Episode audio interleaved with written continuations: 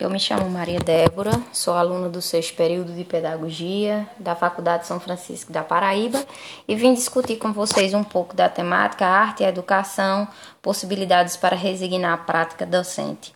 A início, o ensino da artes é caracterizado como estudo do universo, do conhecimento e seus significados e sentidos, transmitindo e preservando a cultura de um povo.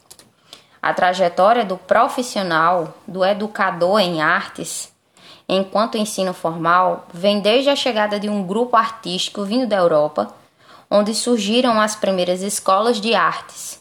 Os professores de início trabalhavam a cópia fiel e a utilização de modelos europeus.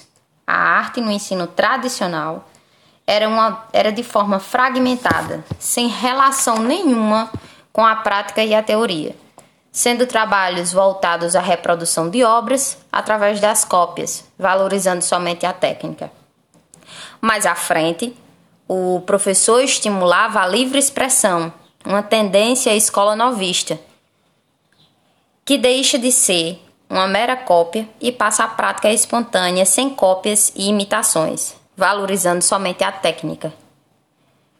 A mudança no currículo trouxe inquietação aos professores de artes, as quais o ensino da artes compreende as diferentes linguagens.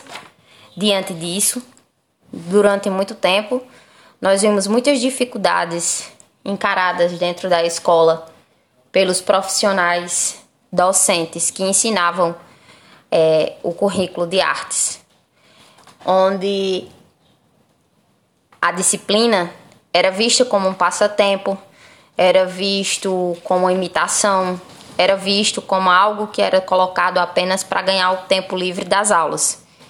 E o ensino da artes, como já foi mencionado antes, ele tem um poder e uma estrutura de resgatar a, cultura local de um povo, os sentimentos transmitidos através de cada traço, de cada conteúdo voltado ao ensino da artes. Então, por muito tempo, os grandes artistas, eles expressavam seus sentimentos, suas emoções, o seu dia a dia durante a arte musical, a arte corporal, a arte da pintura. Então, durante muitos anos, esse ensino ele foi fragmentado, ele foi imposto apenas como passatempo. Os professores não eram devidamente preparados para estar em sala de aula para passar não somente uma prática ou um momento, e sim a teoria. O porquê de estar fazendo aquele desenho, o porquê de estar pintando aquela tela, o porquê de expressar a dança, o porquê de expressar a música. Por isso, a disciplina é tão importante diante do ensino tradicional e formal. Através, através da artes, nós podemos compreender o mundo.